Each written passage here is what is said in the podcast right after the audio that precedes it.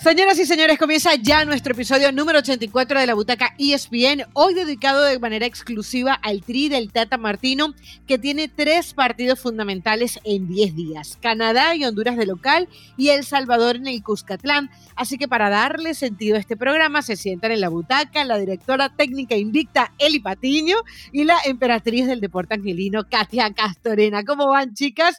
Quiero escuchar ya de su boca si tuviésemos que calificar del 1 al 10 el suspenso y hasta el morbo de esta triple fecha para México, ¿cuánto le darían en el saludo?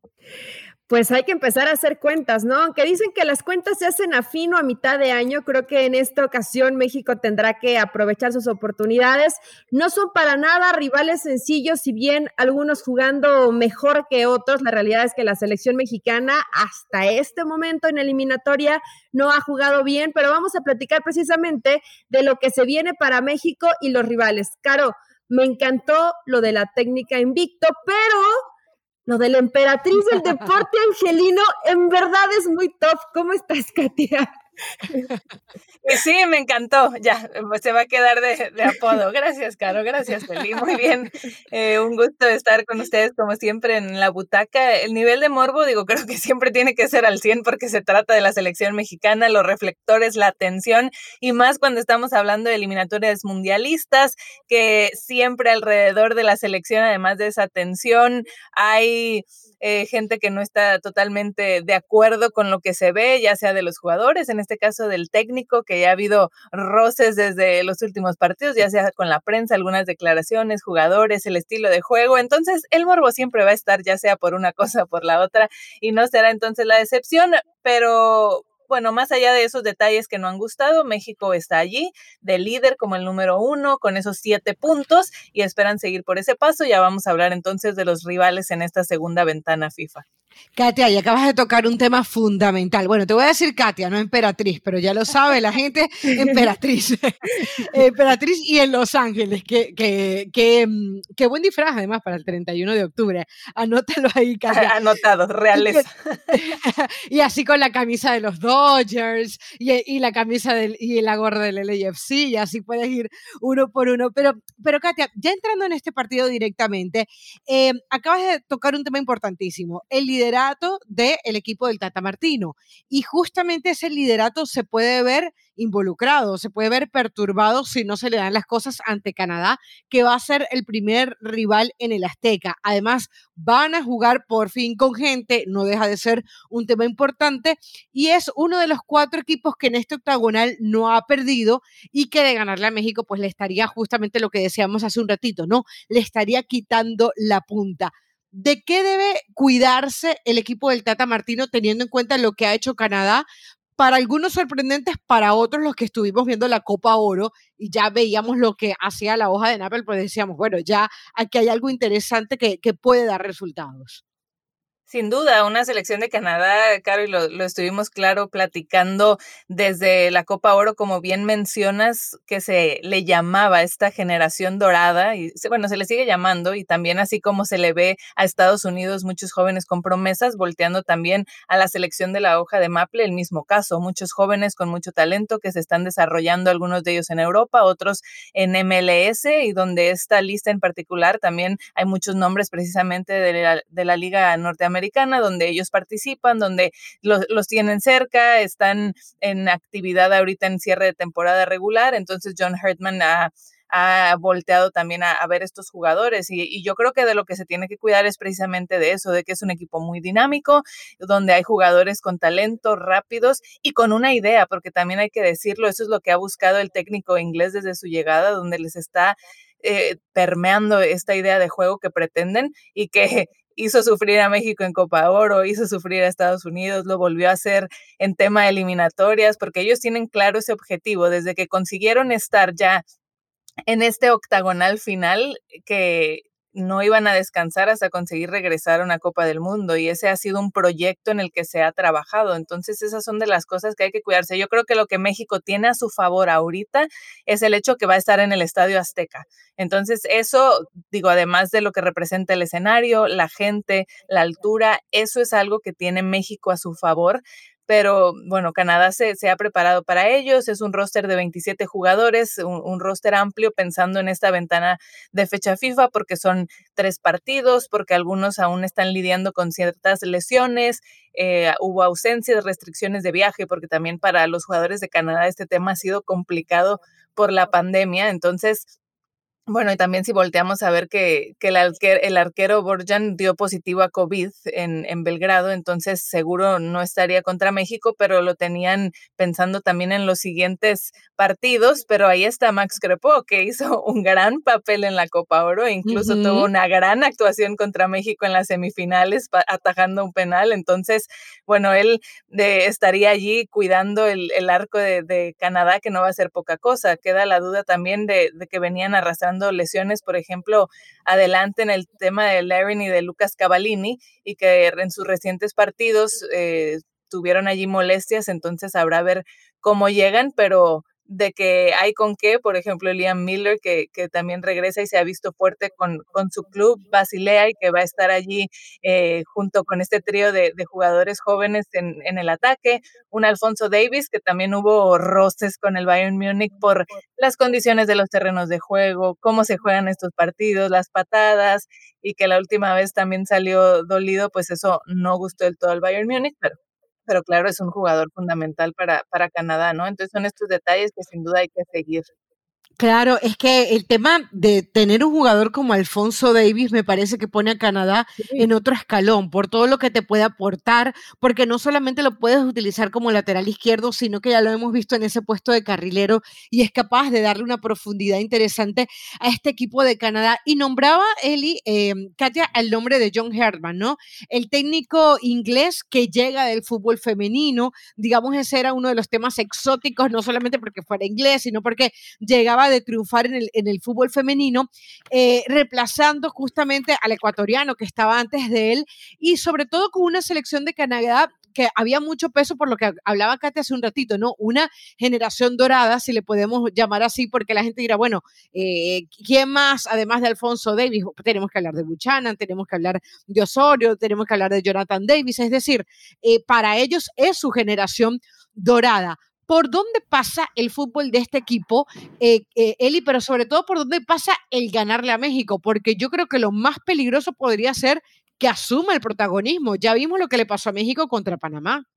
Sí, no va a estar fácil, digo, la estadística evidentemente hoy favorece de principio a fin a, México. Todas las veces que se ha metido Canadá, la Azteca no ha podido ganar, solamente ha marcado un gol, que han sido seis veces, esta sería la, la séptima. Entonces, vaya, si nos basamos en los números, son muy positivos para México, pero la realidad es muy distinta y por eso lo, lo mencionaba al principio del podcast, Caro Katia, que México no ha jugado bien y que creo que, que, Canadá, sobre todo, que va a aprovechar el tema de, de la localía, ¿no? Que siempre eh, cuando juegue de local va a intentar sumar la mayor cantidad de puntos. Yo no sé ahora de visitantes si Herdman quiera correr tantos riesgos, pero tiene buena posesión de, de, pelota. Mencionabas a todos estos desequilibrantes, ¿no? El caso de Davis, bueno, que, que es un jugador extraordinario, pero eh, la, la, lectura de juego y la posesión de pelota que le da, por ejemplo, Eustaquio en el medio campo, creo que es muy importante eh, el trabajo que ha hecho Herman a partir de la posesión del balón de que intentan esas transiciones rápidas. Entonces,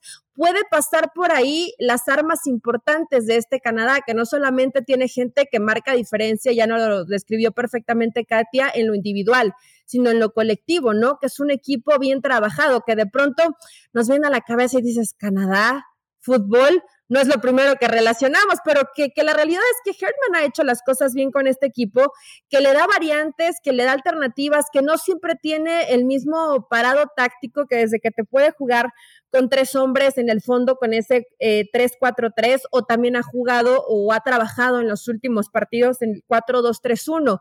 Creo que conforme juega México, que no va a cambiar en ese 4-3-3 que conocemos el Tata Martino, le puede enviar tres en el fondo, ¿no? E, es probable que esa sea la, alineación de Canadá, aunque siempre con ellos pues es una incógnita como hace variantes. En el partido de Estados Unidos, que vimos a, a Davis eh, jugando como, como un volante y no, y no te luce tanto ahí. O sea, hay que ver de qué manera los acomoda Herman, pero creo que sí hay inamovibles, ¿no?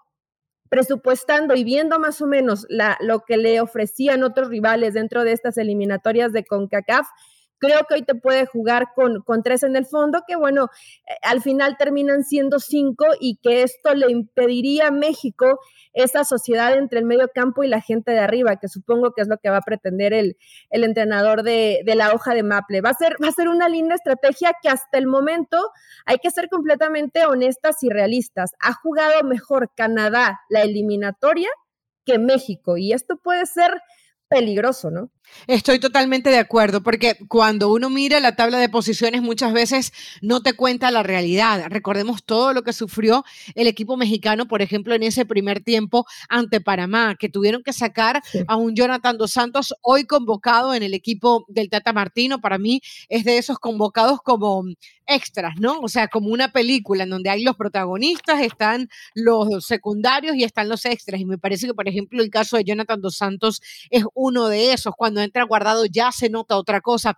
Ahora, antes de entrar en el tema de Honduras, recordarles que México ya le ganó a Canadá en la Copa Oro, dos goles por uno. En aquel partido marcaron Orbelín Pineda al minuto 45 de penal, Buchanan al 57 y Herrera al minuto 90. Y este minuto 90 nos habla de eso, ¿no?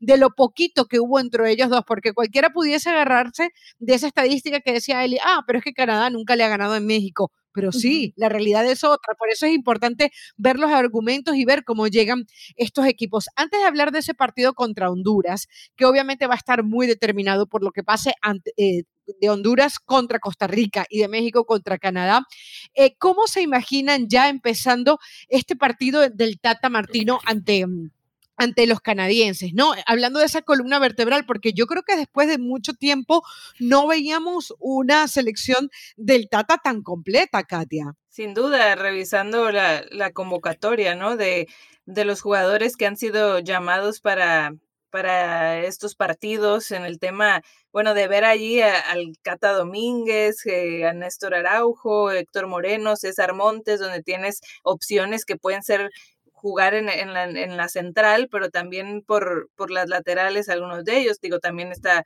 Jesús Gallardo y, el Chaca Rodríguez, que han sido los más constantes, pero un Jorge Sánchez, eh, Johan Vázquez, que también puede estar, por supuesto, en, el centro, el Tiba Rodríguez, eh, Edson Álvarez, que lo hemos visto más en el centro del campo, pero de ser necesario puede meterse en, en esa función defensiva, ¿no? Entonces, buscando también que haya más solidez y, y variantes eh, para, para esas posiciones y, y luego ver en, en, el tema también en el medio campo que hablabas, ¿no? Desde la experiencia con un Andrés Guardado, donde ya también vemos la, la nueva generación que viene empujando en, Antuna, en Córdoba, un, bueno, un Héctor Herrera, por supuesto, que es de, de los de experiencia, el Luis Romo que viene bueno, aunque ha bajado con, con, Cruz Azul, pero con la selección también desde Olímpicos y demás viene mostrando buenas cosas. Entonces, digo, creo que me gusta esta mezcla de, de lo que se está viendo. De, de, estos jugadores jóvenes que los vimos también en categorías inferiores, que están haciendo bien las cosas, de los que ya están más consolidados en Europa, eh, el regreso de, de, ciertos elementos que no habíamos visto. En, en fin, Menes. creo que eh, sí. sí, claro, de Raúl Jiménez y lo que representa después de todo lo que fue esa dura recuperación y el gusto que representa poderlo ver allí de nuevo. Entonces, eh, me gusta, me gusta por ese lado, creo que, creo que es un buen grupo y que, y que va a tener que demostrarlo ahora. Eli. Sí, miran, aparece una posible alineación que la realidad es que no, no le cambia tanto, no varía tanto eh, Gerardo Martino en lo que de pronto propone. Eh, estarían Montes y Araujo en la central, Gallardo por izquierda, Sánchez por derecha, en medio campo Edson eh, con HH y con Jonathan Dos Santos, y arriba el tridente de lujo el tridente de lujo uh -huh. que siempre estamos esperando, ¿no? Raúl Jiménez, Tecatito Corona y el Chucky Lozano. Este podría ser el 11, ¿no? El posible 11 que, que, se maneja previo a que inicie este partido ante Canadá, el primero de esta segunda fecha. Eh, FIFA, donde evidentemente pues son tres partidos y tienes que sumar la mayor cantidad de puntos posibles. Cuando sacamos la calculadora y las matemáticas, yo al menos pensaba que si México saca los puntos de local, que serían seis, y, un punto de visitante sería bastante bueno, ¿no? Para, para la selección de, de, Gerardo Martino. Hay que ver cómo llegan estos jugadores. Por ejemplo, vemos a Lozano, que está en buen momento con el Napoli. Lo mismo Raúl Jiménez, de a poco recuperándose, ya haciendo ese gol, donde creo que todos nos emocionamos no solo por el gol, sino por lo difícil de la lesión que fue para Raúl Jiménez, una lesión gravísima que pudo alejarlo de las canchas, inclusive quitarle la vida, que creo que es lo, lo más importante y que lo ves como cómo se va recuperando. En general, emociona, emociona al mundo del fútbol, ¿no? Que los puedas ver al 100% y cada vez eh, retomando el nivel futbolístico. Pero ¿saben quién no anda tan bien?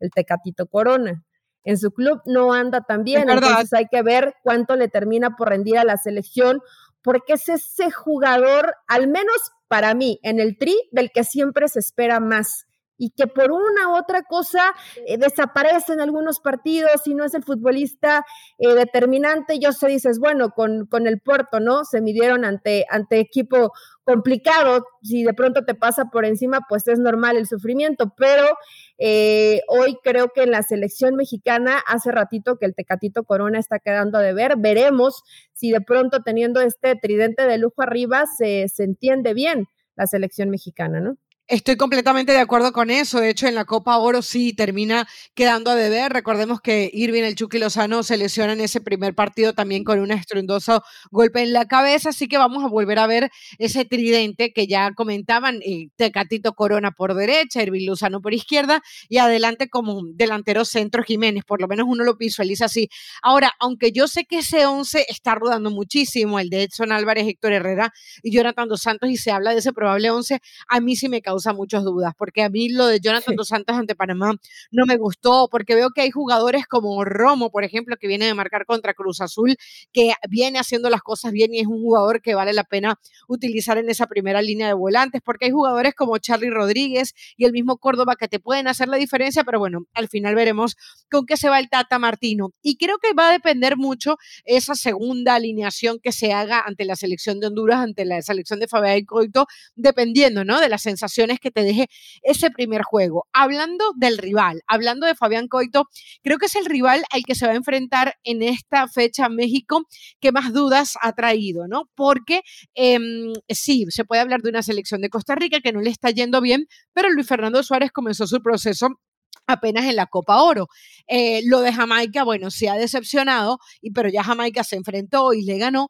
Y ahora hay que ver qué pasa con Coito, porque es un equipo que viene muy obligado, que sobre el, el, director técnico uruguayo, por además de todo ese conocimiento que él trae y que se sabe que tiene esa experiencia en el fútbol uruguayo, en las categorías menores, empieza a perderse el respeto por los resultados. Y vamos a llamarle esto por nombre y apellido, que fue el 4 y 1, ah, el 4 a 1, perdón, que termina recibiendo ante Estados Unidos. Por si fuera poco, tiene dos bajas importantísimas, una de ellas la del Chocolosano, ¿no? El delantero en la Liga Española, en donde dicen, bueno, pero eh, si es el delantero del Cádiz, ¿cómo no puede jugar? Resulta que, bueno, según ellos, tiene problemas físicos, luego se había visto que lo habían convocado en el Cádiz para los últimos partidos y al final se supo que el Chocolosano había tenido mal comportamiento, que se habían salido, habían salido de fiesta con algunos otros jugadores de ese equipo.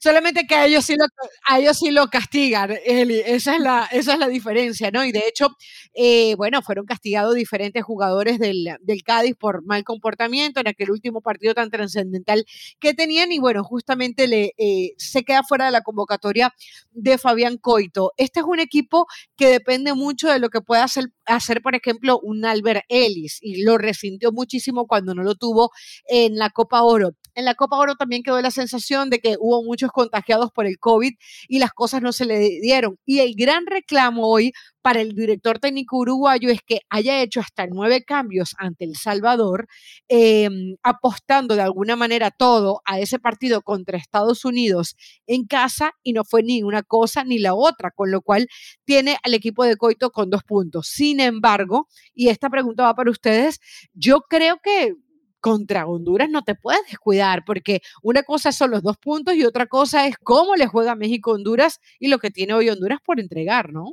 Sin duda, y un Honduras, como bien dices, que pese, que pese a que no ha tenido el, mejor arranque en eliminatorias, no se puede descartar. Y lo, volvemos a lo mismo en el tema de, de, la selección mexicana en ese primer partido, tendrá también contra Honduras a su favor el hecho de que va a jugar en casa y que eso a, a Honduras el, el, escenario también se le tendría que complicar, así como a las elecciones se les complica cuando a ellos les toca jugar de, de visita eh, allá. Entonces, creo que, bueno, en, esta, en este caso, México tendrá eso a su favor. También habrá que esperar y ver cómo le va a cada uno en sus primeros partidos, donde Honduras también tiene un primer partido de esta ventana fecha, de esta primer ventana de fecha FIFA complicado contra Costa Rica, pero allí sí ellos eh, estarán en casa. Entonces, habrá que ver cómo arrancan esto, este primer partido para de allí analizar cómo llegarán contra México en el tema de los jugadores, pero bueno, un, un Honduras que bien decías, Caro, están contentos primero destacando el regreso de Albert Ellis porque sin duda sí. siendo esa estrella fundamental lo que aporta para ellos desde, sí, desde el desequilibrio que les gusta mucho precisamente en ese juego en transición y donde Ellis se se vuelve fundamental, además de, su experiencia, de, de, su certeza frente al arco rival. Entonces, creo que eso es una muy buena noticia. También el tema de defensa, donde el jugador del Everton de Chile, Daniel Maldonado, eh, está de regreso y que eso también le, les causaba eh, alivio más allá de, las ausencias, como bien decías, de Lozano y de Jonathan Rubio, que son habituales en las convocatorias. Entonces, un, Honduras que, que tiene mucho que, que probar y que han venido trabajando, pensando en revertir la situación, porque tienen, bueno, el, el deseo de, de, poder aún estar en, en esa pelea, ¿no? No está fácil. A ver, en el tema de Honduras, que creo que de pronto eh, ha sido injusto, injusto el tema de, de, que se le lesionan jugadores. Eh, fue muy, muy criticado Fabián Coito en los últimos partidos por la cantidad de rotaciones o de cambios en, en, los futbolistas, donde me parece que hizo nueve cambios en el último partido, si no mal recuerdo, y leía varios eh, encabezados desde Honduras y decían, ¿qué está pasando? ¿Cómo, pueden hacer ese desastre? Tantas modificaciones. Pero la realidad es que este Honduras es un equipo bien trabajado, que, que juega bien al fútbol con las limitaciones que de pronto aparecen, ¿no? tomar como referencia Copa Oro sería completamente injusto para esta selección porque tuvieron cualquier cantidad de jugadores entre COVID y lesionados, tuvieron que armar prácticamente un rompecabezas para encarar los partidos, ¿no? Pero en plenitud de, de, sus facultades y con la mayoría de los jugadores disponibles, creo que el equipo eh, de Fabián Coito tiene que hacer un, un, partido serio. Ahora, hay algo que es muy cierto con, con todas las elecciones de, de Centroamérica, que tienen que aprovechar la localía que si no suman de local va a ser muy difícil que puedan eh, sumar de visitante. Entonces, aprovechar tu cancha, eh, que tu afición pueda ir a apoyarte, todo este tipo de cosas y de factores que con las selecciones de Centroamérica sí pesan y mucho, creo que es lo que deberían de, preocuparse y ocuparse más. Ya después, sacar un empate de visitante para mí termina siendo extraordinario, ¿no? Pero si sumas eh, todos los puntos jugando como local, estás del otro lado. Honestamente, yo hoy no sé si a Fabián Coito le dé tiempo porque sigue sin tener a un plantel completo de hacer bien las cosas y de ser uno de los equipos protagonistas. A mí, al menos en estos primeros partidos, Honduras no me gustó. Entonces, eh, tendrá, Vas a ver cómo se tendrá que mejorar mucho, en ¿no? San Pedro. Sí, basta ver cómo se desdibujó en San Pedro Sula contra Estados Unidos el, el, último partido y ese fue un duro golpe, muestra de, de que algo allí no, no estaba al 100%.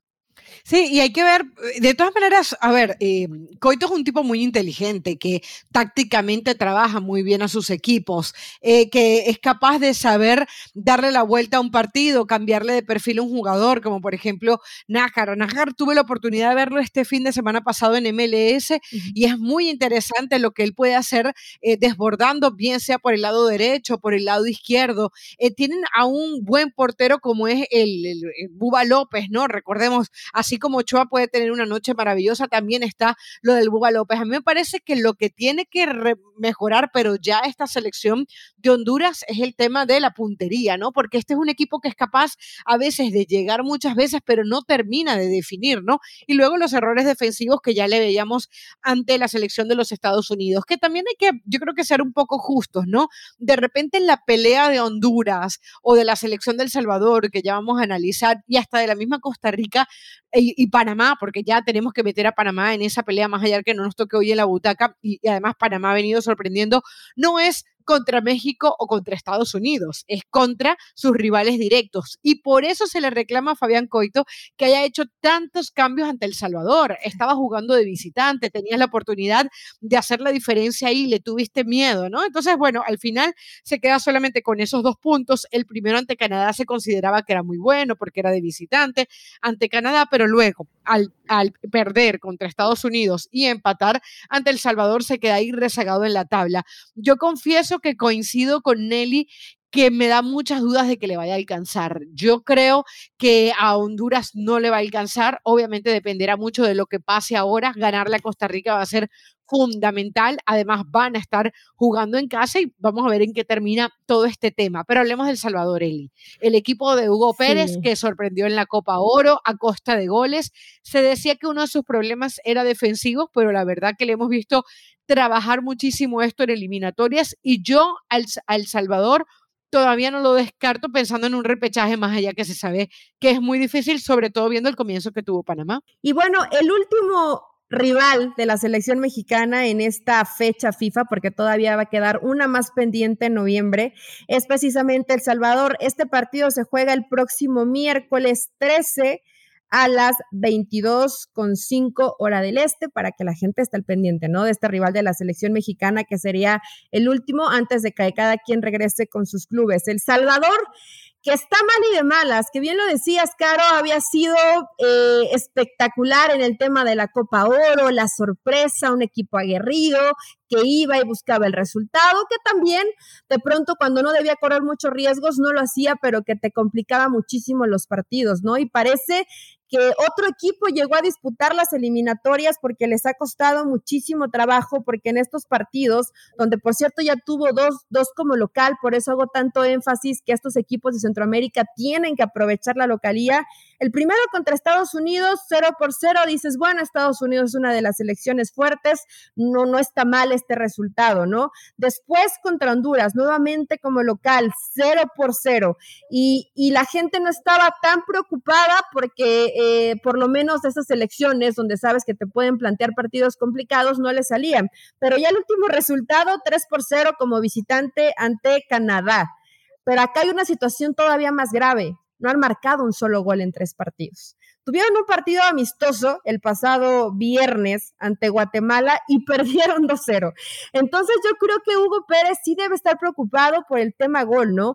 Más allá que esta selección creo que no es su principal característica o cualidad que sea un equipo tan ofensivo, sino creo que más bien es un equipo ordenado, que te cierra los espacios, que busca eh, tener por momentos la posesión de la pelota, pero que cuando la tiene que ceder no es un equipo que, que, se desordene, que sabe perfectamente llevar a cabo este tema de los tiempos de los partidos, o al menos eso había demostrado en Copa Oro, pero hoy parece que le está costando muchísimo trabajo, sobre todo en el tema de si me defiendo, medianamente bien, aunque contra Canadá no salieron las cosas, pero al momento de tener ese volumen de juego para atacar, parece que la gente de arriba de este Salvador hoy no se entiende. Sin duda se vienen eh, partidos importantes. Primero El Salvador va a jugar contra Panamá, después el, eh, jugando como local, después jugará ante Costa Rica como visitante y termina cerrando esta fecha FIFA precisamente ante México eh, jugando como local en el Cuscatlán que sabes que siempre es un, estadio complicado, ¿no? Y que históricamente el pasto, el clima, todo este tipo de, cosas pueden jugar a favor de la selección. Y regresan jugadores como, como Marcelo Díaz, que lo recordarán del preolímpico, que le dicen el motorcito y que es un hombre importante ya en medio campo. También regresa Christian Hill, este del, del Metapan, que es uno de los eh, jugadores en donde puedes confiar tus esperanzas en el tema gol que tanto le ha costado a esta selección de El Salvador Y Pablo Puniet, este jugador que termina jugando en Islandia, que tampoco había estado en las convocatorias, también de medio campo, pero que bueno, te puede dar esas alternativas para que precisamente busquen a la gente de, arriba, ¿no? Como en el caso de, Joaquín Rivas, que ya lo vimos en, dentro de la Copa Oro, como el mismo Enríquez, estos futbolistas que te puedan llegar a marcar diferencias. Si bien en la defensa, creo que tienes igual jugadores importantes como Larín, como Tamacas, e, el mismo Alex Roldán, que, que en medio campo, este jugador del Seattle Saunders que también te ayuda mucho dentro del equipo de El Salvador.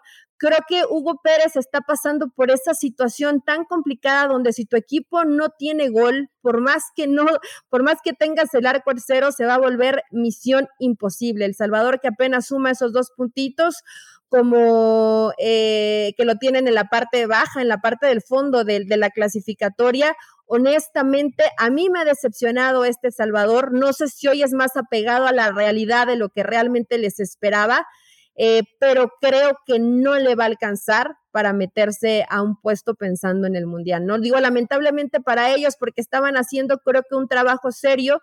Es un equipo sí competitivo, pero ya al momento de, vivir estos partidos, si no eres efectivo y si generas tan poco, creo que al Salvador, y no sé si me estoy adelantando demasiado, pero podríamos irlo descartando, ¿no? Porque es que en realidad no se ha visto ni siquiera una mejora futbolística en esos partidos. Y, y qué triste, ¿no? Porque, bueno, por lo menos a mí me gustaba y sobre todo después de lo que mostraron en, en, Copa Oro y el grupo que, que, han armado las ideas de Hugo Pérez, eh, esperando un poco más de, de, ellos y que parecía que arrancaban con sensaciones positivas luego de que sacaron el empate sin goles ante Estados Unidos, que es uno de los grandes favoritos, luego otro empate ante Honduras, que no los dejaba allí tan mal en, en la tabla de posiciones, pero después la goleada que sufrió en, en Canadá terminó de, de, complicarle las cosas y como bien dices, la, la falta de gol, aunque todavía creo que queda ahí esa esperanza y sobre todo para sus aficionados que, que son muy entregados de, de, ver que puedan retomar lo, lo, que se venía trabajando y demostrarlo en, en, estos partidos, aunque también está el tema de, de las bajas que han sufrido para, para estos tres compromisos y es algo que, que va a ser complicado para ellos.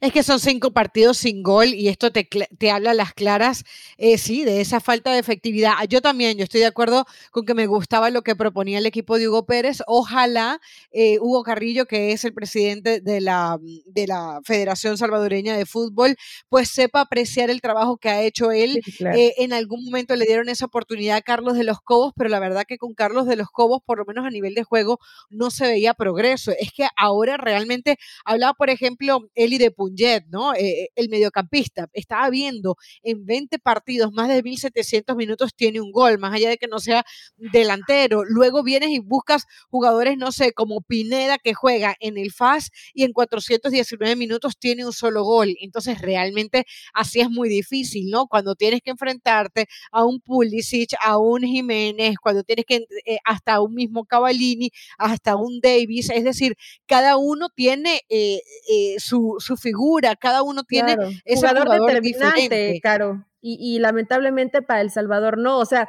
está, no, no, es que te metan todas las opciones de gol, pero si generas cinco y, y metes una, está bien, está bien porque estás dentro de la competencia pero además que no generan mucho y no puedes capitalizar un solo gol, por eso no quiero verme trágica ni fatalista, ¿no? Yo sé que todavía falta mucho recorrido en la eliminatoria, pero me parece que a partir de esta cuestión por eso creo que a, que a, El Salvador no le va a alcanzar. Digo, la verdad, ojalá y me equivoque y le haga la vida imposible y creo que jugando en el Custatlán y también hay que ver cómo, cómo va marchando México, ¿no? Y, y, cómo le pintan cara a sus rivales, pero al menos el presente, presente para, este, para esta selección de Hugo Pérez se ve, se ve oscuro. Vamos a ver si puede mejorar con el tiempo, ¿no? Y como hablas de este tema gol, eh, hay jugadores que ni están participando como titulares en sus equipos. Más difícil todavía, ¿no?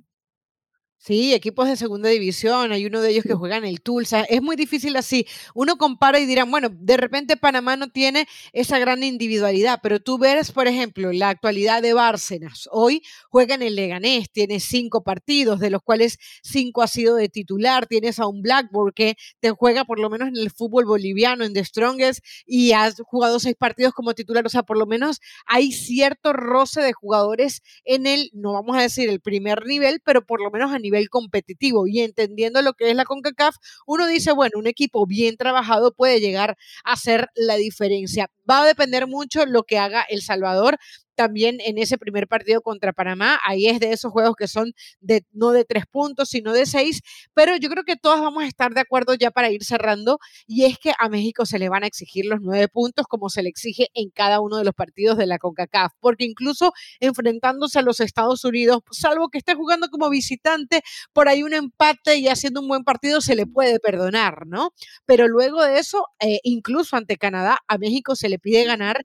Y ahora creo que es un triple compromiso el que tiene eh, el Tata Martino, porque además de ganar, y no hablemos ya de golear porque es demasiado exagerado y hay que también tener respeto por el rival, eh, gustar. Y eso es algo que no ha conseguido en los últimos partidos. Y no hay pretextos. Es que ya está, digo, el jugador, los jugadores que te marcan diferencia, ¿no? Ya está Lozano, ya está Raúl Jiménez, y es que cuando nos han vendido de pronto de no, México puede armar dos o tres elecciones, no, no, no, México no puede armar dos o tres elecciones, ya para este tipo de partidos no, para un partido amistoso te, te la compro, ¿no? Pero para partidos ya de eliminatoria es muy, muy distinto, y hace rato decías del tema medio campo, y creo que es algo muy importante, Caro, el que de pronto traes Jonathan dos Santos, sí, pero lo ves en un nivel tan bajo, ¿crees que va a mejorar mucho con selección? Honestamente, yo no lo creo, ¿no? Y en el tema defensa que tanto ha sufrido la selección mexicana, hay que ver más o menos cómo, cómo se terminan rearmando, o sobre todo esta línea en la que ha sufrido mucho México,